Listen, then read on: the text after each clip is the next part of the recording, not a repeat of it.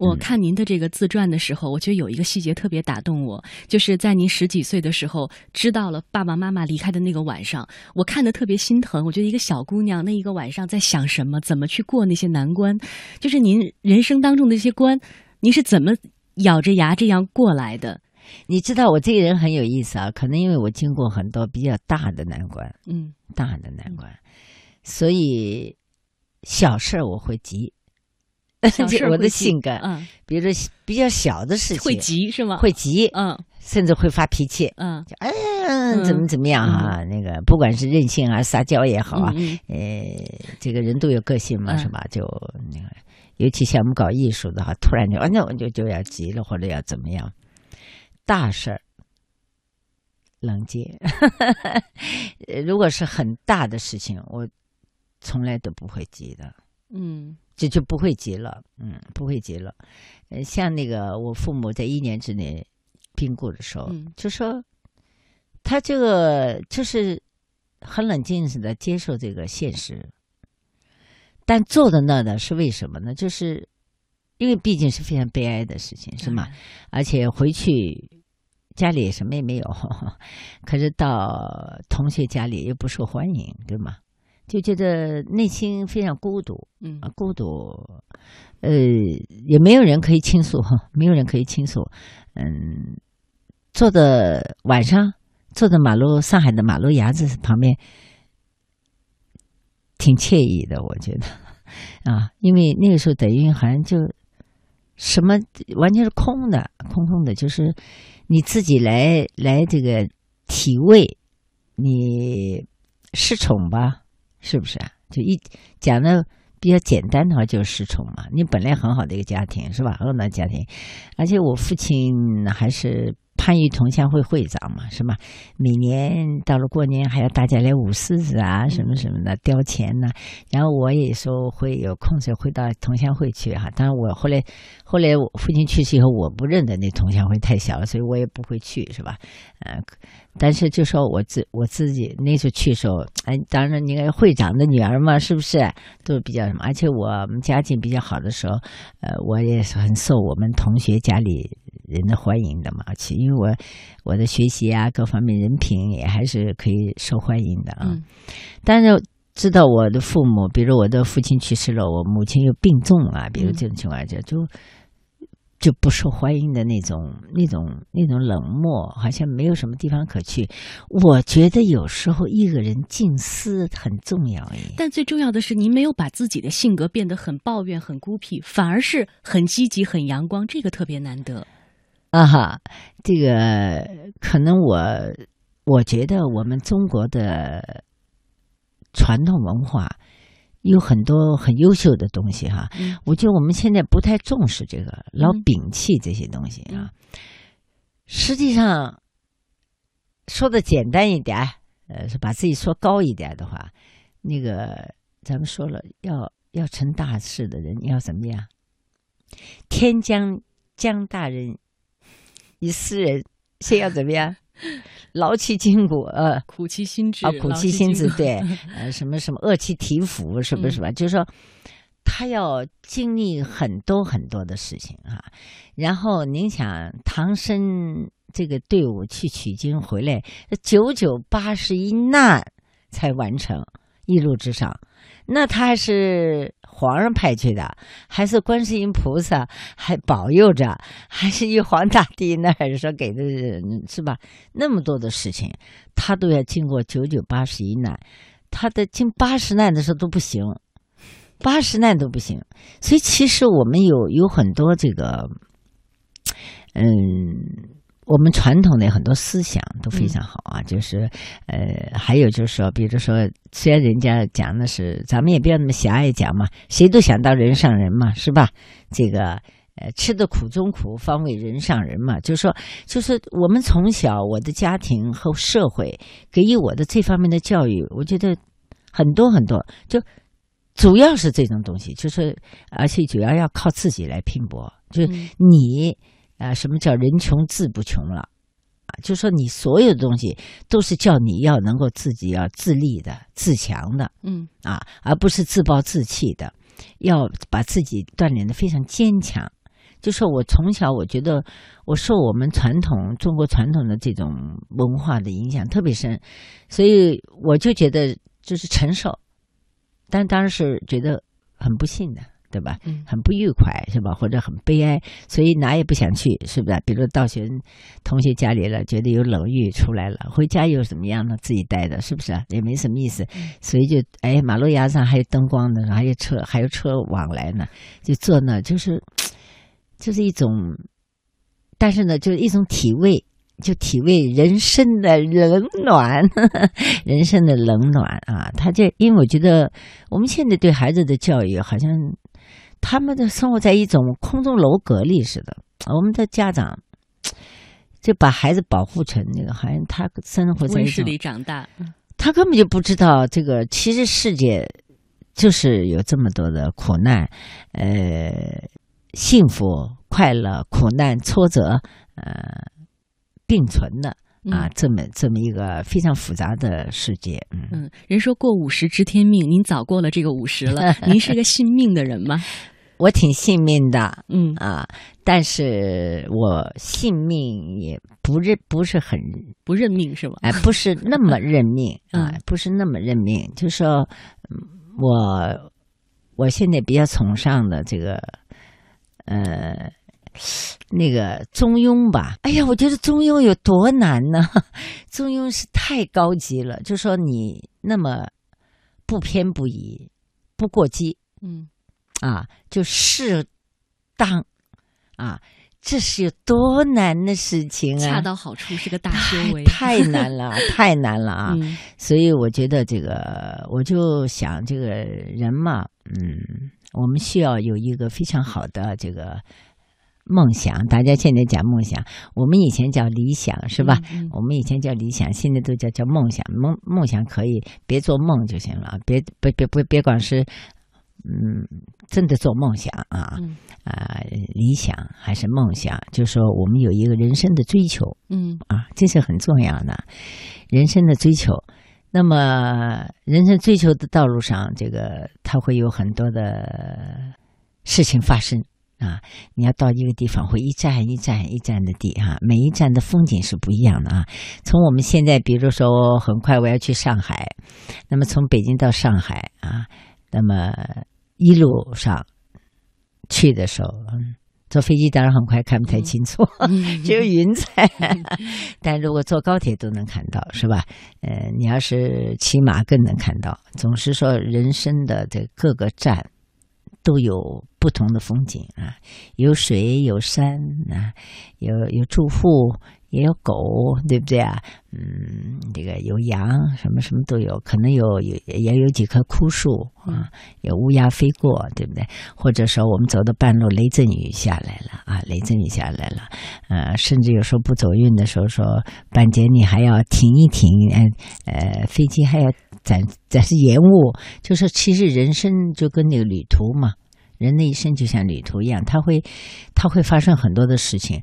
我们当然会尽量想各种办法，让他更加顺利的嗯走过去。那么，更加顺利的走过去，这一点一定不要误解，就是说非常顺利，什么事也没发生。你要让他顺利之前，你就要做很多的事情，他才能顺利。嗯就我们为了你那高铁要顺利从北京通过嗯。到上海，那么比如前几天的这个呃这个汛情啊，嗯。啊，对某些路路基、路段或者有些有些小的问题了，嗯。那我们就要事先的要把这些事情都做了，或者预计到了去看，嗯。克服了这些之后，你才顺利的通过啊，顺利的到达。而且你必须，比如说是五个小时、呃四个小时，您一定要有这四个小时的忍耐才能到达。我觉得其实这是一个非常浅显的人生道理。嗯啊，可是遗憾的是，我们现在很多人都不去想，都不去想，或者有人告诉他的时候，他当时激动了一下，然后回过头来一看他周围的些情况，他又忘记了。呃，总总是这个希望能够怎么说呢？说不劳而获很不好听啊，就说 有的人喜欢不劳而获，有的人就喜欢，就说嗯不付出给我好运，对，不付出能得到，对，然后少付出多得到。嗯其实这个不行。其实我觉得，只要如果你真够聪明的话，我觉得我们现在好多人呐不太聪明，活得特别糊涂，你知道吗？脑子乱哄哄。我们开玩笑，不是进水了就有脑袋有酱的啊。这个这个，他其实仔细想一想，你想我我老跟那个很多我们的学生也讲，哈，我们的同事也讲，我说讲因果，我们不是说佛教讲因果是吗？那个不光是佛教，我这整个一个世界人类。自然界特别讲因果，你今年种的一个西瓜，你明年肯定是得西瓜。嗯，你说不想了，我想吃改改，今年种完西瓜以后，明年正糟糕。我应该我想吃吃杨梅，那它它不是杨梅，因为嘛？你当年没种那个，没种那个。还有的人种的完全是个芝麻，他说。哎呀，这这芝麻不好，我要吃西瓜。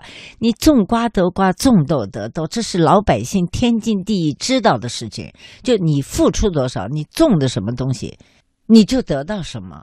可是我们现在很多人就像，他没想他种什么，或者他说他尽量尽量不用种啊，他明年就能有收获啊。我有钱嘛，我去买嘛。但你别忘了，那钱又从哪里来的呢？对吧？就是他有很多这种逻辑。呃，因果的关系，嗯，那我们很多事情都是由于，比如说你真的十年寒窗苦，那可能是一举成名天下闻，就是原来我们古时候金榜题名了，是吧？你通过了十年，你说你这十年天天玩，嗯，那你那你你肯定考不中状元了。那当然你玩的可能很有技巧，玩了你你会其他的东西了。嗯，玩玩好了别的别的门类了，那你在别的门类上可能出东西了。如果一天都是懒懒散散的过去，没有目标的，也不肯付出，嗯，那我想真的什么也得不到，真的什么也不得不到。我觉得还有一个那个，我要我觉得啊，跟你交换，我觉得坚持特别重要。嗯，一个是因果的关系，就你你种什么因得什么果。嗯，比如我有时候我我发过一次脾气。得罪了一个朋友啊，就就这这很小的一件事情，因为我我突然控制不住啊。你说是艺术家也好，大演员也好，还是因为给我找一个辙，就我太忙了，实在压力太大了，就到了顶点的时候，有时候会控制不住，可能发了大脾气，得罪了朋友了。好了，就这样啦，就伤了人了吗？是不是？你就这他他他就是你自己做出来的事情，你要用很多很多的时间去。弥补都不一定能弥补得了，所以，所以这这本来它就是很多关系，呃，这点可能有的人还能够觉得啊，还有一个就是，比如说我现在哈，觉得挺好玩的，你看看，我今年都应该是七十七岁的哈，七十七岁也林黛玉。所以我现在就给人家出题特别好玩。所以上次他们辽宁卫视给我做一节目，因为林黛玉出场的时候是十四岁，嗯嗯，是十四岁，所以他们说我是十四岁，就是要一直保持在一个十四岁的一个一个一个状态里面。就是说，你十四岁的小姑娘到一个新的环境应该怎么怎么样啊？她就十四岁，那么，呃，我能保持。年轻的时候，慢慢的，我周围的人，特别是我的两个女儿，当然也也也感觉到了啊。你想，我当年来讲的话，我一说大家就笑了。我说那个你们还记得毛主席吗？毛主席那个年代什么建国在墓四九年建国的。我说我五十年代我就我就进中南海，跟毛主席、周总理啊，什么什么朱德啊，还好像好多好多陈毅啊，好多这个老老老领导、老同志。我在一起啊，给他们表演节目，呃，还跟他们跳舞，是吧？你想想多少年了，到现在，然后那个时候我已经小有名气了啊，五十年代就小有名气了，一直一直一直一直经历了这么那么多的事情，我到现在，我特别想唱一个歌。站在这个舞台，那 个掌声响起来，就说我还能够受到那么多人的爱哈，就说我真的，我就觉得作为一个舞蹈工作者，特别是舞蹈演员，在台上能活跃，明年是我在舞台上艺术生涯的六十五周年，你想想，嗯，能够活跃这么长。真是非常非常幸运的事情。这是您说的坚持的一种非常幸运的事情。但是谁又知道，嗯，我的坚持是可能一般人都难以做到的。嗯，呃，年轻的时候，那么大家呃，从我当学员的时候开始，就是说，我就有那个笨鸟先飞的那个精神。那个精神是我们老老师告诉我们的啊，在批评我们一个同学，我们在练练练功。嗯，你这个动作做那么不好啊！你你你这老这样，你不知道笨鸟先飞吗？啊，你你自己多下点功夫啊！赶上他们，哎，我在旁边听，我不知道那个同学，我已经想不起来他批评谁了，但是我自己在旁边，我就咯噔一下。笨鸟先飞就能追上那聪明鸟了，哎，我说我好像老师没批评我，说明我不是笨鸟嘛，是吧？那要是聪明鸟先飞呢？这笨鸟不是永远追不上吗？所以我说，那不管我是笨鸟还是先飞，哎，是聪明鸟，我一定要有。我们老师教给我的“笨鸟先飞”的精神，所以打那时候十三岁左右的时候，我就会我就会那个呃早上起来比别人起码提前半个小时去练功啊什么的。后来到了比较那那个。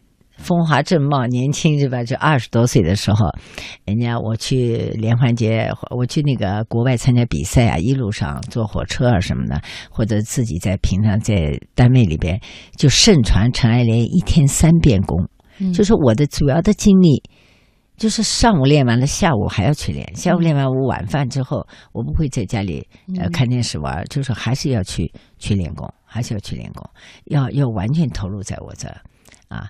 那么到现在为止，比如我的工作那么忙，是吧？嗯。呃，如果我在学校正常的，我们因为我有学校为主，然后我的我的剧团衣服在学校一块，那每天学生上课的时间也是我们要抽出两个小时我们训练的时间。我没有极特殊情况，而且我真的非常感谢老天爷的保护佑，我几乎很少生病，什么感冒啊什么的，这个。头疼发热的事情很少，有一点点我就练一练功也就没了，也就没了啊。有点小伤小病的，我都坚持练功，所以基本上都是全勤。那么像有时候我会比较多，比如嗯，我要出去开会了。那我也想办法回来补一下啊！实在补不补，也不能说有好多天不练，嗯，也赶紧就练。嗯，像比如今天早上我去练完功才来的，哇，练完功，而且为了要进去练功，呃，他们拿了我的钥匙，我就急得不得了啊！这时候说你们耽误我时间了，你耽误十分钟，他耽误十分钟，他再耽误半个小时没有了。你知道这半个小时我能后面练多练今天练了多久？我今天练了一节课。一节课不到一个小时嘛，按说的不到一个小时很麻烦，要一个半小时呢，就后面能练很多技术技巧啊啊，那个这就不行了，只能够练练软开度啊、能力啊什么的，就就就就就有很大损失了。所以我就批评他们，我说你们以后不要在这方面影响我啊，应该做好的工作事先做好。像这样说句实话，嗯，对我来讲，我本来认为是很容易的事情，就是因为你每天你就保持成。呃，成种习惯了啊！我要不练功，我会很难受，很难受啊。嗯，所以我我我觉得年轻人，特别是孩子哈，就要注意习惯的养成。嗯，习惯的养成啊，习惯养成。我就非常感谢我从小我的老师们啊，这个我的领导们，就给我们创造了这样 习惯养成的这样一一一种非常好的那个习惯。那个一定要天天坚持练功。嗯，这一点呢。我原来觉得是很自然的事情，因为我们那个年代都这么教育我们的，是吧？说一天不练自己知道了，哎呦就有点不太好；两天不练，同行就看出来了，这这这，你看有点毛病了哈。呃，动作三天不练，观众就知道这人在这演员在台上怎么这样哈。当然不是真的是一天两天三天，那意思就是啊，比喻。那么我们就知道一定要坚持。我觉得很正常，但随着自己年龄的这个增长，哈，呃，社会事务又多，嗯，呃，恢复我觉得总是不如年轻人恢复的快嘛。人家睡一觉，第二天就醒了，是吧？呃，可能就容易疲劳。这种情况下，就说坚持是真是特别特别重要。那个时候我才发现，你比如说寒暑假，别人都放假回家了，我一个人在排练厅里练功。大年初一我还在练功，因为我住的学校嘛，我是自己的学校，我们家都在学校里面。比如大年初一，我就可以那个不一定那么早啊。您的那个目标就是，我就想活成一个传奇，我就想活到自己的最高境界，所以我能坚持，是吗？我从来没想过传奇，说句实话，我也没。目标在哪儿呢？所以有那么大的我我是这样，因为我觉得。可以做的事情为什么要终止呢？我觉得特别有意思啊！你比如说，有我我们有些舞蹈家，真的因为没有办法，我也很理解他们。我们同一同代人，或者再比我们小一点的人，有也有些很优秀的，很希望一生都贡献给舞蹈事业，希望能坚持。但是由于他们的腿坏了啊，脚坏了。或者腰扭了，或受了比较严重的伤害以后，他没有可能再坚持了。嗯，而我恰恰老天爷很保佑我，没有这么虽然有一些小毛小病，没有这么严重的问题，只是随着年龄的增长，它会它会老化一点而已。那么，那么。就是为什么会会有一种感觉，自己给自己说：“哎呀，我我我年纪大了，我不应该跳了，我应该怎么？”这是哪里来的东西呢？就是说，那那能是不是大家约定俗成的呀？啊，那么就会干扰你吗？呃，那我就想，有的事情会不会干扰你？你比如说，你一直拿筷子吃饭，而且筷子拿的很溜索啊。嗯。突然到六十岁的时候，人告诉你：“哎呀，妈，你六十岁了，别拿筷子了，那掉地上都不好，拿勺吧。”你是不是就改拿勺了呢？除非你确实手是发抖的，夹不了东西，那我看你拿勺都拿不好，还要别人给你喂呢，是吧？如果一直拿的很好，那不是很习惯的吗？是不是？一直到临终的时候，你就是拿筷子吃饭，因为你习惯了，对吧？嗯。所以我觉得有很多东西，我就不知道为什么。嗯，当然，那个我曾经讲过一个关于小蚂蚁的故事，是吧？就是人呢，有时候也很难，就是。嗯，因为是我们是一个群体的动物，是一个社会动物。那么社会上有各种的声音，是吧？你那么多的人，你不能不让有那么多人的思想和那么多的主意，是不是？呃，那么你要不要听？嗯。还有一个很重要的，就是说你怎么听，有没有选择？所以刚开始我就说，你开始的教育非常重要。对一开始的教育，像我，我就非常感谢我们的父母和感谢当时我周边的这种环境。呃，我们要有一个非常好的氛围，对我们的中国的这下一代啊，每一个下一代的孩子，一开始要给他一个非常正面的教育，嗯，就对他人生奠定了一个非常好的世界观，啊，世界观做人的那什么。那么坚定之后呢，他还有，他有会变化期。在各同的时期，他会听到很多人很多声音，嗯，那么就是他能不能认准了，坚持下去。就像我上次说小蚂蚁的故事，是吧？只有那个笼子，你只有一个小蚂蚁爬到那个塔，那个佛塔的顶峰上了，他得到了啊，他修仙了。剩下的人都 都没有，剩下的蚂蚁都爬不上去，爬一半下来了。最后发现那个小蚂蚁是一个笼子。对吧？因为他听不到他们七嘴八舌说：“哎呀，天热了，渴了，累了，干嘛要下去上去呢？下面不挺好的吗？”比如各种各样的议论，要下雨了以后把他们冲跑了怎么样？反正各种话。而他呢，只记得当初大家约定，我们必须爬到佛塔的顶上，然后我们就可以得到啊，可以得到了，我们就可以可以，哎，就就能够成佛或者怎么样，就能成就我们自己了。哎，他就这个目标，所以他不管是太阳晒不晒，不管辛苦不辛苦，他一切他都不在乎，他就往上走。嗯，这点挺重要。呃，怎么说呢？有很多人说：“哎呀，要活到你这样有多精彩啊，有多精彩！”呃，其实我刚才也讲了，我有很多很多的苦难啊，我有很多很多的问题要解决。嗯，就是要有一个每一个人要有一个非常好的心态啊，要有非常好的心态。呃，要有一个一颗爱心啊，一颗爱心。呃，我觉得中国这个特别提倡真善美啊，我想了半天，呃，这真善美还是相当全面啊。我们做人要。非常真诚是吧？要真一假了就不好了是吧？要非常真诚啊！我们都喜欢一个真诚的人。然后我们要非常善良是吧？我们要呃爱我们所能爱的一切啊，要也能包容啊，呃为别人着想，要善良。那么我们都追求美啊！哎呀，这些年很好啊，在我的带领之下，我我亲眼发现，呃，很多的中老年妇女啊，很都都穿上了这个特别鲜艳的衣服。刚开始，我记得十几年前，我是一般比较注意服装啊什么的打扮哈，这个。结果呢，很多人当时都是灰的、黑的呀，或者很很素啊，样子也不好。